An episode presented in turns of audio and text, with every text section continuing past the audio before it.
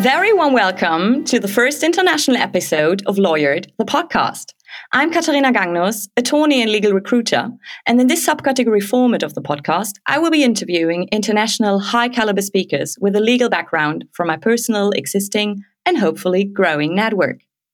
So oder ähnlich könnte es klingen, wenn wir zukünftig in diesem Format auch mit Gästen außerhalb Deutschlands sprechen. Ich habe mir aber gedacht, da wir uns ja erstmal alle aneinander gewöhnen müssen. Und an dieser Stelle nochmal ein herzliches Dankeschön. Wenn Sie schon zum wiederholten Male dabei sind, stay strong, stay tuned. Abonnieren Sie diesen Podcast, lassen Sie mir eine Bewertung da. Links sind wie immer auch in den Show Notes oder Sie finden alles auf meiner Homepage www.lawyer.de. Jedenfalls dachte ich, wir starten in der ersten Episode meines Formats International mit einem Juristen, der Deutscher ist. Ebenfalls sogar gebürtiger Hesse wie ich, das schafft schon mal Verbundenheit, der aber in seiner Karriere ausschließlich im europäischen und mittlerweile nicht mehr europäischen Ausland gearbeitet hat. Sie raten schon wo. Das Wie und Warum erarbeiten wir jetzt gemeinsam und Sie lernen eine für mich beeindruckende, immer geradlinige, unglaublich clevere und auch humorvolle Persönlichkeit kennen. Also sage ich direkt, herzlich willkommen, Lars Görlitz. Ha, hallo Katharina, wow, das ist aber eine sehr hohe Latte, die du da gelegt hast mit dieser Einführung. Ich freue mich auf unser Gespräch. Die hohe Latte ist für dich besser als für mich. Ich bin sehr klein. Ich kann nicht drüber springen. Lars, als ich diesen Podcast angefangen und darüber nachgedacht habe, mit wem ich denn so aus meinem persönlichen Netzwerk sprechen könnte, da habe ich angefangen in meiner Berlin-Zeit. Wir beide, wir können aber noch viel weiter zurückgehen, denn du warst und bist einer meiner ältesten Freunde aus Uni-Zeiten, die für mich ja 2004 begannen. Wann hat es dich damals an die Bucerius Law School verschlagen? Ja, noch früher, 2001, äh, direkt nach dem Abi. Äh und ich bin dann direkt ohne Bundeswehr oder Zivi, was damals ein gewisses Verbonspiel war, an die Uni gegangen. Und das war 2001 das ein ganz besonderes Jahr, war äh, nicht zuletzt, äh, weil, kurz vor dem Studienbeginn, äh, am 11. September, äh, die Anschläge auf das World Trade Center oh, stattgefunden wow, ja, hatten. Ja. Und okay. ähm, damit dieser ganze Studienanfang doch in einem sehr, sehr ja, bedrückenden, aber auch gleichzeitig eklatanten äh Zusammenhang stand. Ja. Teil meines Konzepts hier ist es ja, dass wir in den Interview-Episoden, also auch in dem Format International, immer mit der gleichen Frage starten und die lautet, warum hast du Jura studiert? Ja, das ist die klassische Frage, die ich mit der klassischen Antwort beantworten kann, weil mir sonst nichts Besseres eingefallen ist. Ähm, ursprünglich wollte ich nämlich eigentlich äh, Politics, Philosophy and Economics, kurz PPE, in Oxford studieren. Und ah, da habe ich dann aber, äh, brachte mich dann das, das äh, Auswahlinterview in Philosophie äh, zum tollen Thema Popper zu Kant, und zwar der Philosoph Karl Popper, zu äh, äh, seiner Weiterentwicklung äh, von Immanuel Kants kritischem Realismus zum kritischen Rationalismus äh, ja, zu Fall, wie man auch äh, jetzt schon bei dieser äh, Wortwahl sehen kann. Das war da also okay. nix. Und ähm, ich wäre da auch sehr blank gewesen. Kamen etliche Leute mit der Idee, warum denn nicht Jura las? Das wäre auch eine ganz gute Idee. Und äh, ja, wie das halt so ist, ne? wenn man äh, alles einigermaßen gut, aber nichts besonders gut kann, äh, äh dann äh, landet man bei Jura. Und so war es dann auch bei mir. Und warum genau an der Bucerius? Du hast ja schon gesagt, du warst Jahrgang 2001. Da war die Hochschule gerade genau ein Jahr alt. Und als ich 2004 angefangen habe, da war nichts mehr mit Baustelle. Da gab es ein fertiges, schickes Auditorium. Da gab es eine BIP. Da gab es eine großartige Mensa nicht. Also es gab alles, was der gemeine Student zum Überleben braucht. Wie sah das bei euch damals noch aus? Ich hörte immer nur Geschichten vom Gründungsjahrgang 2000 über Vorlesungen in Containern. Stimmen die? Und war das bei dir auch noch so? Naja, also der 2000er Jahrgang, das waren ja die echten Pioniere. Bei denen gab es, glaube ich, nur Container und bei denen gab es ja auch ganz lange die Unsicherheit, ob das mit dem Studium dann eigentlich so gut klappen würde und ob dann auch die Examensergebnisse wirklich so gut sein äh, werden, wie sie sein sollten. Ähm, bei uns gab es immerhin noch Halbcontainer. Also der halbe Campus war zwar fertig, aber die Bibliothek und einige äh, Verwaltungsräume und andere Sachen waren in den Containern noch drin. Eine Mensa gab es auch nicht. Wir hatten zum Teil gefrorenes Mittagessen, das mit Kaffeeseeterrassen im Planten und Blumen serviert wurde. Aber äh, immerhin gab es die Uni und es gab die Professoren. Und äh, warum bin ich dahin?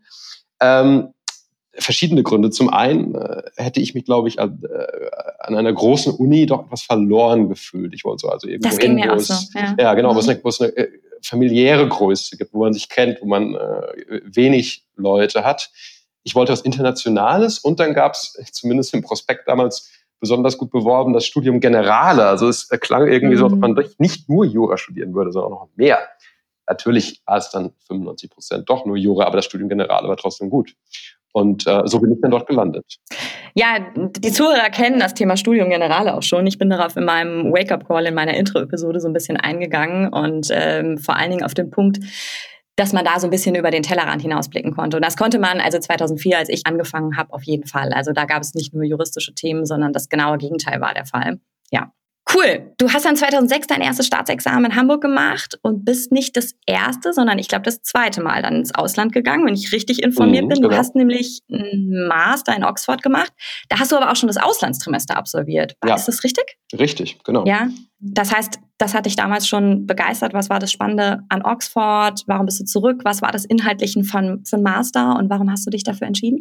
Ja, also äh, Oxford war ja, war ja so eine Art rotes Tuch äh, für mich, beziehungsweise zeitgemäßer formuliert ja so ein Virus, von dem ich mich erstmal heilen musste, denn ähm, äh, ich habe mich ja damals nicht genommen. Ich wollte aber unbedingt dahin, weil ich als, als, als Schüler äh, sehr anglophil war und unbedingt in England leben wollte und Oxford besonders toll fand. Und trotzig und, warst du ähm, dann auch noch, ne? Ja, genau. Und, und wollte halt in äh, Roben in holzvertäfelten Speisesälen zu Abend essen und äh, dort äh, dann in, in, in kleinen äh, Tutorien äh, studieren. Und ähm, das äh, hat sich dann irgendwie über Umwege dann Gott sei Dank noch ergeben. Und zwar äh, hatten wir zum einen äh, mit, mit mindestens einem College und nicht sogar mit zweien äh, einen Austauschvertrag sozusagen mit der Bucerius. Mhm. Dann bin ich als Richtig, Auslandssemester ja. dort, Auslandstrimester, Entschuldigung, dort gewesen. Und äh, danach habe ich mich separat nochmal äh, für den Master beworben und habe den dann 2006, 2007 auch gemacht. Und das war äh, dann äh, in der Tat also das Äquivalent eines LLMs, der aber in Oxford schöner heißt, nämlich Magister Juris. und ähm, mhm. äh, da habe ich dann mehr oder weniger alles gemacht. Äh, es war sehr breit gestreut inhaltlich von englischem Verfassungsrecht über internationales Finance Law bis hin zu europäischem Verwaltungsrecht. Also, also alles dabei. Okay. Okay. Dann ging es zurück nach Hamburg ins Referendariat, äh, letztlich in den Dammtorwahl 13. Ich finde ja immer noch, das hat so eine gewisse Komik, dass wir in Hamburg da in einem Gebäude mit der Unglückszahl 13 als Hausnummer Examen schreiben. Aber gut, so be Wie lief das ab? Hast du schon in den Stationen im Referendariat deine spätere Passion fürs Kartellrecht entwickelt? Und wie hat sich dann nach dem zweiten Staatsexamen dein Berufseinstieg im Jahr 2010 bei Freshfields in Brüssel ergeben? Ja, also eigentlich äh, hatte ich Kartellrecht nie im Auge gehabt. Ich wollte eigentlich äh, Diplomat werden und überhaupt nicht in der Großkanzlei arbeiten.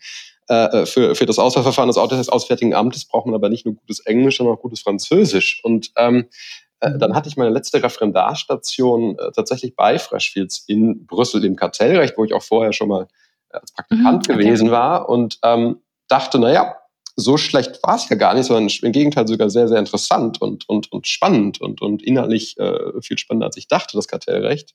Und ähm, dann könnte ich ja zwei Fliegen mit einer Klappe, Klappe schlagen, in Brüssel wohnen, äh, Französisch mhm. lernen, äh, dann das Auswahlverfahren fürs Auswärtige Amt machen und gleichzeitig ein bisschen äh, Geld verdienen nach der langen Ausbildung äh, bei äh, Freshfields. Äh, ja, und ähm, wie es dann so kommt, habe ich mich beim Auswärtigen Amt nie beworben.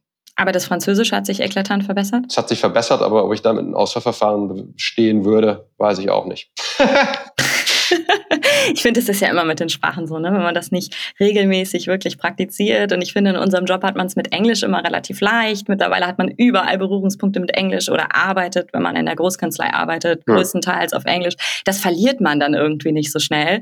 Aber so Französisch und Spanisch, auch Mensch, das ist bei mir auch irgendwie so eingerostet. Und dann fährt man nach Südfrankreich in Urlaub und bestellt dann irgendwie Glas anstatt Glaçons für den Rosé und so. Also das, naja, hm.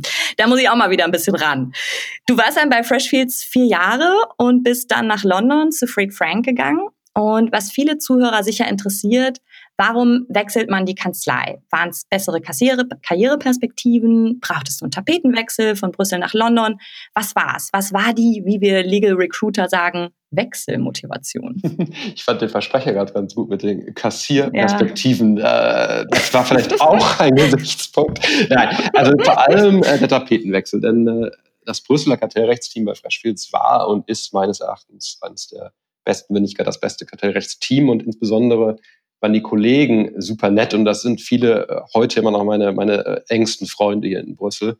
Ähm, aber die Stadt Brüssel war und ist auch immer noch relativ chaotisch. Äh, äh und äh, als England-Fan äh, wollte ich immer mal in London leben. Und da kam das mhm. Angebot von Fried Frank gerade recht. Äh, ich habe dann erst versucht, äh, bei Freshfields ein Secondment in London zu arrangieren. Das war nicht vorgesehen. Und ähm, äh, dann kam das Angebot gerade recht. Und ähm, äh, vielleicht äh, aus der Ex-Post-Perspektive war ein Wechsel nach äh, vier Jahren ein bisschen früh, wenn man jetzt eine glatte Karriere in Richtung Partnerschaft irgendwo hinlegen möchte. Aber hätte, wäre, wenn, hinterher ist man immer schlauer. Und äh, damals äh, war die Entscheidung gut und ich hätte, würde sie, glaube ich, auch wenn ich wieder zum damaligen Zeitpunkt wäre, in meinem Leben zu treffen. Denn äh, London ist einfach eine spannende Stadt und ähm, es war eine spannende Aufgabe dort. Hm. Du sagst, nach vier Jahren war es vielleicht ein bisschen früh, würde ich aus meiner Beraterperspektive gar nicht mal unbedingt so sagen. Kommt natürlich immer auch auf den individuellen Zuschnitt an, auf die individuelle Situation. Da gehe ich auch mal in einem Wake-up-Call drauf ein. Was sind denn eigentlich so klassische Wechselfenster? Wann sollten Sie springen, wenn Sie springen wollen? Okay. Du hast ja auch eine Zulassung als Solicitor in England und Wales. Erzählst du mal, wann hast du die noch gemacht? Und wie geht man das an? Wie läuft das ab? Wie lange dauert die Vorbereitung, die Prüfungsphase? Und wie unterscheidet sich das zum deutschen Staatsexamen? Ja, das kann ich dir leider nicht erzählen, denn ähm, dank EU, in der ja zumindest England damals noch war, oder Großbritannien vielmehr, äh, äh, gilt die Niederlassungsfreiheit. Ne? Und äh, äh, deshalb musste ich nichts machen außer drei Jahre lang, außer drei Jahre lang in äh, Großbritannien äh, Recht ausüben, also Recht, äh, Rechtsberatung ausüben als Rechtsanwalt. Das habe ich das ja nachweisen muss. Und äh, äh, noch einfacher ging es nicht. Also da, das war ein, ein, ein völlig unbürokratischer Registrationsvorgang. Und seitdem dürfte ich tatsächlich theoretisch äh, irgendwie im englischen Erbschaftsrecht beraten oder sowas. Würde ich natürlich nie tun, allein schon aus haftungsrechtlichen Gründen. Aber ähm, okay. das war sehr einfach. Du hast dann aber was gemacht, wo vielleicht einige auf den ersten Blick sagen werden, hä? Übrigens, um den Bogen zum Intro zu schlagen, das ist im Kreuzworträtsel der FAZ am Sonntag immer die Antwort auf die Frage hessisches Fragewort mit zwei Buchstaben. Warum bist du zu Freshfields zurückgekehrt? Du hast ja schon geschwärmt vom Kartellrechtsteam in Brüssel.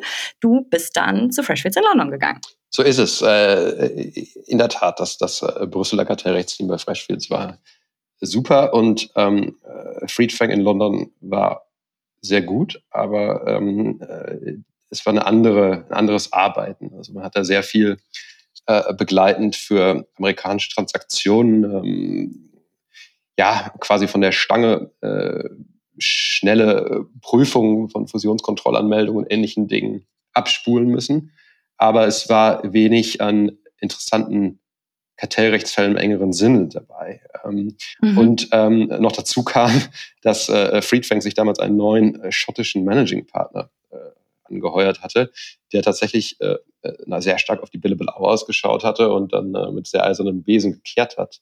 Und ähm, im Kartellrechtsteam war zu dem Zeitpunkt damals, das hat sich inzwischen alles äh, Gott sei Dank geändert für das Friedfang-Team, äh, die Billable Hours für ein, zwei, drei Jahre sehr niedrig und mein Gehalt war aber sehr hoch. Und da habe ich mir gedacht, nach bevor äh, ich äh, äh, gebeten werde, äh, mich umzuorientieren, äh, ergreife ich doch lieber die Chance und gehe dort mhm. wieder hin, wo es mir schon sehr gut gefallen hat. Und das ähm, äh, war sehr interessant. Man darf dabei aber auf keinen Fall ähm, Zurück vernachlässigen. Blauen Engels. Nicht, also man darf dabei nicht vernachlässigen, dass äh, Kanzleien, und das gilt wahrscheinlich für jedes Unternehmen, sehr unterschiedlich sind je nachdem, wo sie sind und, und mit welchen mhm. Leuten man da zusammenarbeitet. Das ist ja nämlich äh, eigentlich ja. letztendlich nicht das Unternehmen, mit dem man zusammenarbeitet oder die Kanzlei, sondern die Kollegen.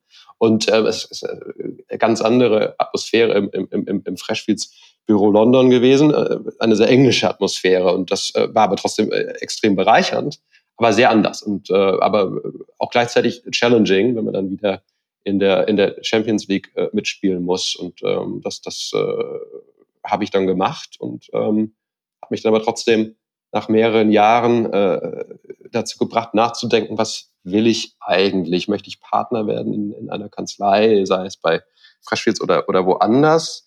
Oder möchte ich. Das hätte ich mir bei dir aber auch recht vorstellen können. Ja. Hm. Aber das ist ja immer so der Blick von außen.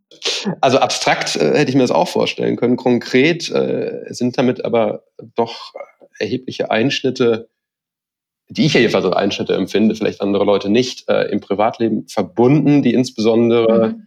mit einer ständigen Verfügbarkeit einhergehen, die ich einfach äh, nicht für selbstverständlich halte und auch nicht selbstverständlich halten möchte. Ähm, äh, ich finde es völlig richtig, dass man zwischen neun und sechs, sieben, acht äh, Uhr abends äh, äh seine Arbeitskraft voll erbringt, aber da muss irgendwann auch mal ein Schlussstrich gezogen werden und nicht selbstverständlich davon ausgegangen werden, dass man auf Conference Calls hüpfen kann und dass, das, äh, dass es kein Privatleben gibt, äh, gleiches am Wochenende. Und ähm, äh, diese Erwartungshaltung besteht bei Großkanzleien oder zumindest glauben sehr viele der handelnden Akteure, dass diese Erwartung bei Mandanten bestünde. Ob das wirklich so ist, ist eine andere Frage. Aber äh, kurz äh, um, irgendwann bin ich zu dem Schluss gekommen, dass das für mich nicht äh, meine Lebensperspektive ist und sein möchte. Und äh, dann äh, habe ich mich umorientiert und Jetzt, kommen wir gleich zu wahrscheinlich, ne? Ja, das, also ich glaube, das war Januar 2019 so ungefähr. Mhm. Da saßen wir bei einem Mexikaner in London, haben sehr gut gegessen und ich glaube, wir haben sogar beide unseren Dry January aus Anlass unseres Wiedersehens unterbrochen. Mhm. Es ist nämlich übrigens das Blöde daran, ja, wenn Sie Freunde haben, die es dann ins Ausland zieht, man sieht die gefühlt nie wieder. Sollten Sie sich also im Freundeskreis gerade mit der Frage konfrontiert sehen, ob äh, jemand einen Jobwechsel ins Ausland vollzieht, Seien Sie opportunistisch, reden Sie es ihm oder ihr einfach aus. Oh. Ich habe es dir nämlich nie ausgeredet und dann haben wir uns einfach nicht mehr so oft gesehen und unter anderem dann eben im Januar 2019, als ich beruflich in London war. Und du hast damals gesagt, Katharina, ich habe so das Gefühl, ich brauche was Neues, ich bin auch irgendwie durch mit London, aber ich weiß noch nicht, wo es mich hin verschlägt. Und gelandet bist du jetzt bei der EU-Kommission, also zurück in Brüssel.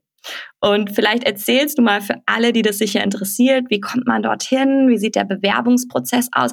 Ich glaube, das nennt sich Konkurs. Wie lang dauert das? Etc. Hol gerne mal so ein bisschen aus, weil ich glaube, das ist ein Thema, mit dem sich noch nie ähm, oder noch nicht so viele persönlich beschäftigt haben.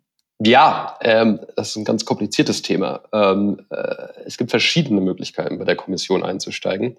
Ähm, der äh, am Ende am zielführendsten Weg ist in der Tat der über einen sogenannten Konkurs, über einen Auswahlwettbewerb. Ähm, ähm, äh, für den interessieren sich leider sehr viele. Also das ist ein, ein äh, über mehrere Runden gehendes Auswahlverfahren, wo sich äh, je nach Positionen und, und, und, und Bedingungen des Auswahlverfahrens durchaus äh, Tausende, wenn nicht gar Zehntausende Leute aus ganz Europa für sehr, sehr, sehr wenige Stellen bewerben.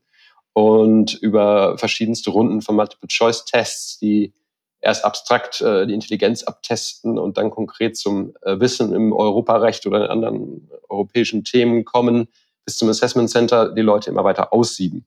Und äh, diese Auswahlverfahren finden je nach Position in unregelmäßigen Abständen statt und äh, sind auch nicht immer vorherzusehen, was das äh, Ergebnis angeht.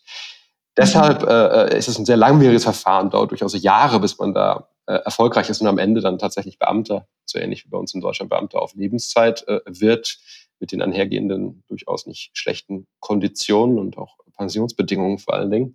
Aber ähm, es gibt auch noch andere Wege und ich habe äh, tatsächlich erstmal einen, einen anderen Weg äh, beschritten und bin über einen ja, Zeitvertrag äh, bei der Kommission gelandet.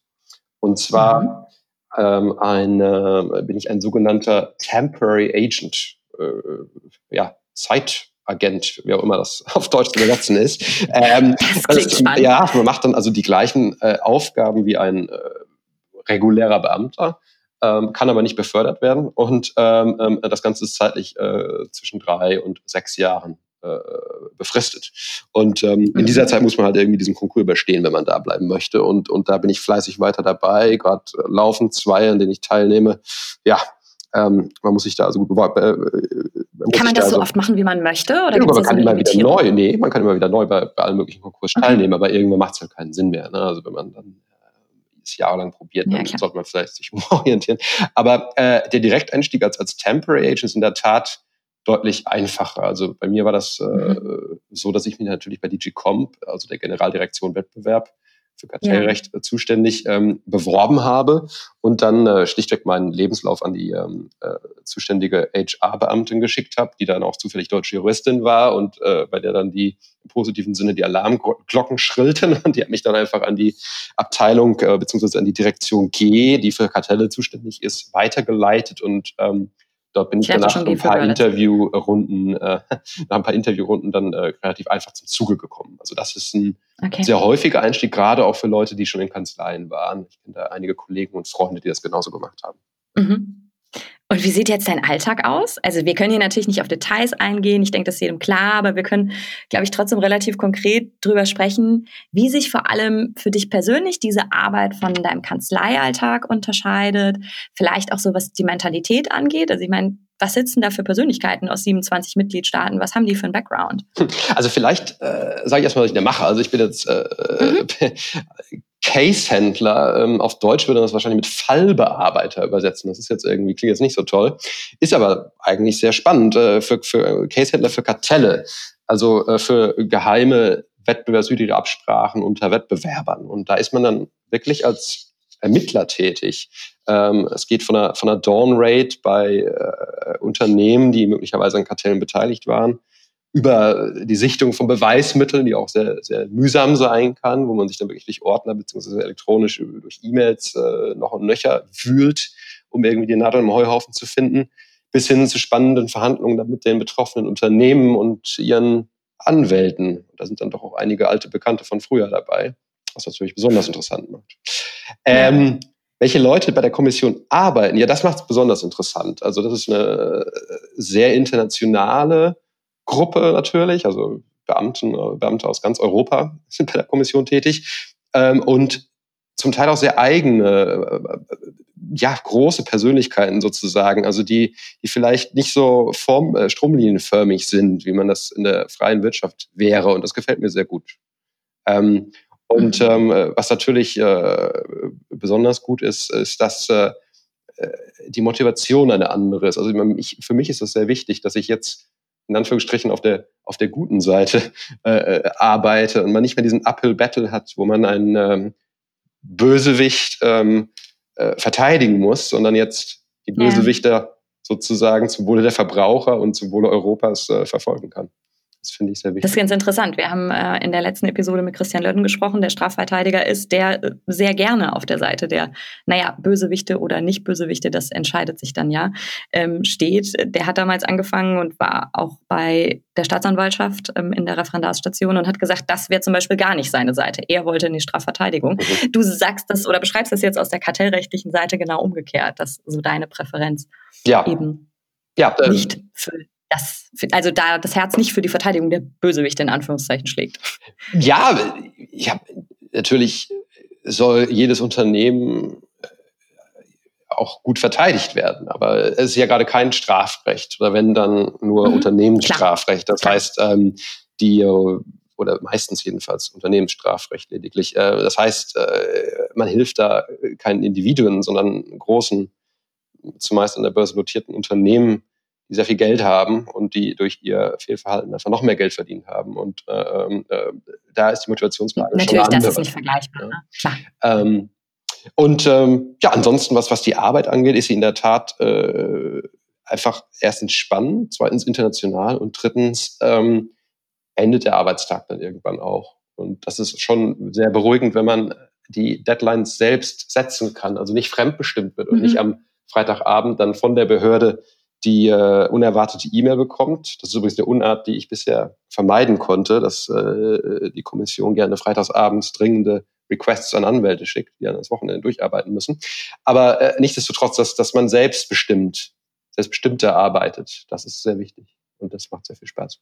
Wie lief das jetzt während der Corona-Zeit? Hast du da gerade diese internationale Atmosphäre vermisst? Du warst ja sicher auch im Homeoffice oder bist es noch? Wir sind immer noch im Homeoffice. Also ähm, das ist ja alles, äh, gut, das wäre jetzt ein Exkurs, der wahrscheinlich zu weit führt, aber das sind ja sehr spannende und, und, und auch bedrückende Zeiten, die wir gerade durchleben. Ähm, die Kommission hat am Anfang langsam und dann aber sehr heftig reagiert und einfach alle irgendwann nach Hause geschickt und war plötzlich dann darüber überrascht, dass eigentlich die Infrastruktur der IT insbesondere trotz einiger Hänger insgesamt erstaunlich gut läuft dafür, dass jetzt wirklich da gab es bei vielen positive Überraschungen. Ja, das ist ja gut. Dass jetzt Zehntausende von, von Beamten äh, mhm. oder zumindest Tausende äh, äh, von zu ja. Hause arbeiten. Das, das klappt zumeist sehr gut und äh, in der Tat ist jetzt da die Brüsseler Infektionszahlen leider wieder hochgehen, äh, äh, die ursprünglich für den Herbst geplante Rückkehr ins Büro wieder abgesagt worden. Und jetzt äh, mhm. kann man zwar bei Bedarf äh, ins Büro, aber es gibt da Limits je nach Stockwerk und, und, und äh, Kapazität des Bürogebäudes und so weiter. Und die Regel ist in der Tat weiter von zu Hause zu arbeiten. Okay. Ähm, was es nicht immer einfach macht, weil man halt immer an dem Computer hängt, wie jetzt auch, und äh, virtuell nur spricht. Ähm, der menschliche Kontakt fehlt, aber immerhin habe ich meine Kollegen ja äh, fast ein Jahr äh, vorher persönlich kennengelernt. Ich glaube, es ist besonders schlimm, wenn man jetzt anfängt und einfach die Menschen nie gesehen hat und gar nicht weiß, mit wem man da eigentlich spricht über Skype. Ja, also ich habe auch von, von wirklich Onboardings irgendwie on Remote gehört. Das lief natürlich trotzdem alles irgendwie ganz okay. Mhm. Aber ich glaube, das ist irgendwie nicht vergleichbar. Und dieser persönliche Kontakt miteinander, der wird nie durch irgendwas ersetzbar sein am Ende des Tages. Es gibt, finde ich, immer noch so ein bisschen Nuancen, die auf der persönlichen Ebene wesentlich besser rüberzubringen oder zu verstehen sind. Auch in der anwaltlichen Arbeit miteinander. Und gerade wenn du eben diese internationale, begeisternde Atmosphäre beschreibst. Und ich stelle mir das auch wirklich, wirklich spannend vor. Ich glaube, das kann man nicht so ganz in die virtuelle Welt transportieren, oder? Das ist richtig, das äh, stimmt. Na gut, jetzt müssen wir erstmal durch und dann äh, wird auch irgendwann ja, äh, toi, das toi, Büro toi. zurückkehren. Es kommt ein spannender Herbst und Winter auf uns zu und ich hoffe, dass wir uns irgendwann alle wieder im Büro sehen. Und ähm, was mich aber auch noch interessiert, hast du jemals drüber nachgedacht, in Deutschland zu arbeiten? Du hast ja also nach deinem zweiten Staatsexamen nie in Deutschland gearbeitet. Vermisst du das klassische deutsche Recht? Wenn nein, warum nicht? Oder die deutsche Art zu arbeiten, wenn es die gibt? Äh, doch, doch, klar. Also ja, äh, natürlich äh, habe ich darüber nachgedacht und ich äh, äh, bin auch eigentlich zum Entschluss gekommen, wenn das jetzt bei der Kommission hier ähm, äh, mit dem dauerhaften Beamtenverhältnis nichts werden würde, dass ich dann in der Tat nach Deutschland zurückkehren würde nach langer Zeit. Ähm, mhm. Denn äh, erstens bleibt man halt trotz langen internationalen Aufenthalts immer der, woher man kommt sozusagen. Also in diesem Fall bin ich halt weiterhin deutscher Jurist und das, das merkt man einfach ähm, mhm. im Guten und im, im, Schlechten. Also dass das äh, deutsche äh, Leute, das merkt man jetzt gerade bei der Kommission äh, auch, äh, haben einfach eine ganz andere Arbeitsweise als, als, äh, als ein Franzose und ein Italiener, in Anführungsstrichen, ohne das verallgemeinern zu wollen. Aber es ist einfach eine andere ja, Arbeitsweise. Ja, und ohne ausbewerten zu wollen. Ja, ja genau. Das ist und, einfach ein bestimmter Richtig. Und in, insofern äh, wäre das auf jeden Fall vorstellbar und, und wahrscheinlich sogar sehr möglich, dass ich dann äh, wieder in Deutschland lande. Ähm, hinzu kommt aber auch, das sieht man jetzt gerade in Covid-Zeiten, dass ähm, Deutschland einfach ja fast ein Paradies ist, wo eigentlich alles den Umständen entsprechend gut läuft, funktioniert und der Lebensstandard unglaublich hoch ist. Das hat der Jens Spanier neulich diesen Anti-Covid-Demonstranten entgegengehalten. Ja, wo wollt ihr denn sonst leben? Und da hat er auch recht, denn ähm, ähm, also, also, ich hätte während dieser Zeit in keinem anderen europäischen Land leben wollen, muss ich ganz ehrlich sagen. Und ich bin sehr dankbar dafür, was wir, was wir haben. Und ich glaube, man muss das auch immer alles ein bisschen in Relation setzen.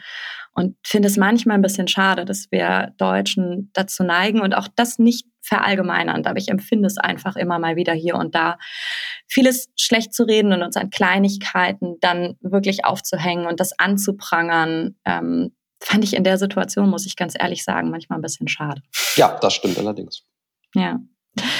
Wir kommen langsam zum Abschluss, was ich aber immer spannend finde. Was machst du zum Ausgleich? Ich weiß, früher hast du mal gerudert. Hm. Jetzt weiß ich, du hast seit kurzem einen Hund. Gibt es da noch was? Und wie wichtig findest du Ausgleich persönlich? Ich frage das deshalb, weil ich glaube, jeder dieses Gefühl kennt, dass abends manchmal der Kopf platzt, auch und gerade wenn man beruflich viel Verantwortung trägt.